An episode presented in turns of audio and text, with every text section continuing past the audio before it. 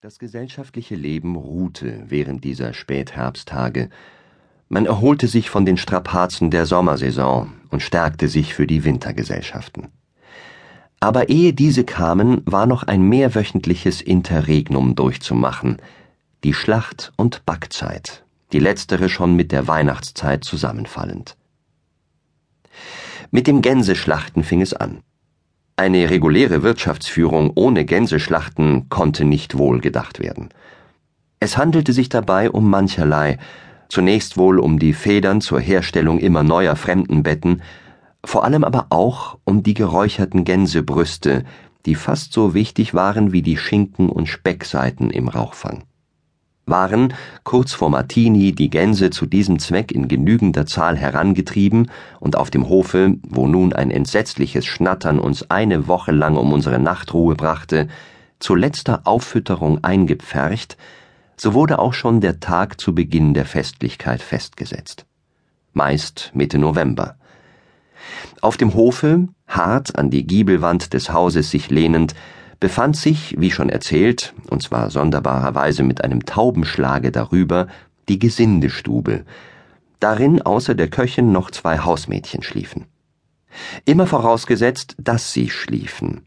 Der Kutscher, anstelle des alten Ehm war längst eine jugendlichere Kraft getreten, sah sich, der Hausordnung nach, zunächst freilich auf die Häckselkammer neben dem Pferdestall angewiesen, er verzichtete jedoch gern auf die Selbstständigkeit dieses ihm zuständigen Aufenthaltes und zog es vor, den ohnehin engen Raum der Gesindestube durch seine Gegenwart noch enger zu machen, alles nach dem Satze Raum ist in der kleinsten Hütte und so weiter.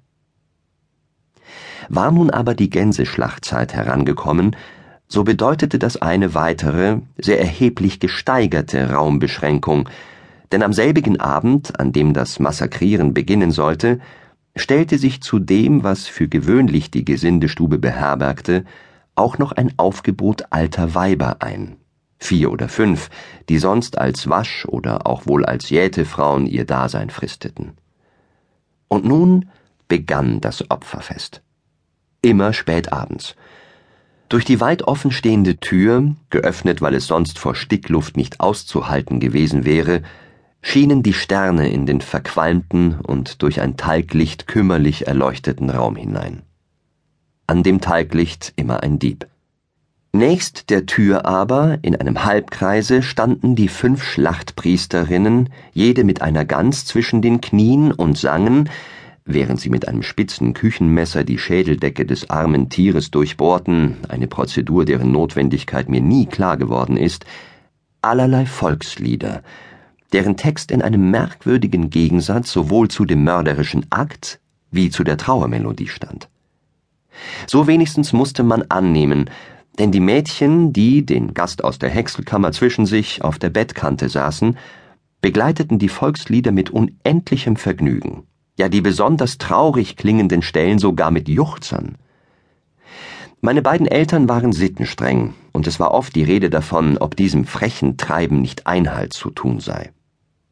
Schließlich aber hatte man den Kampf dagegen aufgegeben, und mein Vater, dem es schwante, dass dergleichen schon im Altertum vorgekommen sei, sagte, nachdem er nachgeschlagen, es ist eine Wiederholung alter Zustände, römische Saturnalien, oder was dasselbe sagen will, momentane Herrschaft der Dienenden über die sogenannte Herrschaft. Und als er so den Hergang historisch rubriziert hatte, gab er sich zufrieden, umso mehr als die Mädchen am andern Morgen ihn jedes Mal durch einen ganz besonders sittigen Augenniederschlag erheiterten. Er stellte dann fantastisch ausschweifende Betrachtungen an, als ob Gilles Blas seine Lieblingslektüre gewesen wäre. Das war aber nicht der Fall.